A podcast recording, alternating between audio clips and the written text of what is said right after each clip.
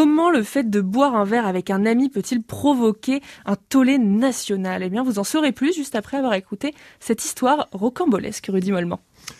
Deux personnes qui se croisent dans la rue, presque par hasard, qui se disent bonjour et qui finissent par prendre un verre ensemble. Presque banal, vous me diriez. Et pourtant, cette histoire se termine de façon amère pour celui qui a accepté le verre. Maurice Mellier, ancien président d'Emmaüs 24, est en effet en campagne dans les rues de Périgueux pour les municipales en tant que chef de file pour le parti de gauche. Celui qui l'invite à prendre un verre s'appelle Yves Guéna, homme politique de droite. Méliès s'attire les foudres des instances nationales de son parti, qu'il exclut aussitôt. Ah, ce genre de fait divers a dû plaire aux journalistes, Rudy. Ah, mais les médias font des choux gras de l'affaire qui fait rapidement le tour de France. Les critiques des internautes sont acerbes. Intolérance ou encore sectarisme.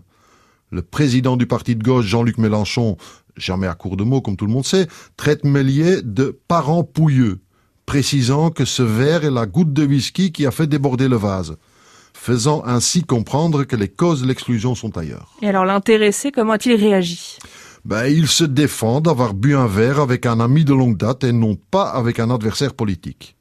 Je suis ami depuis 30 ans avec Yves Guéna.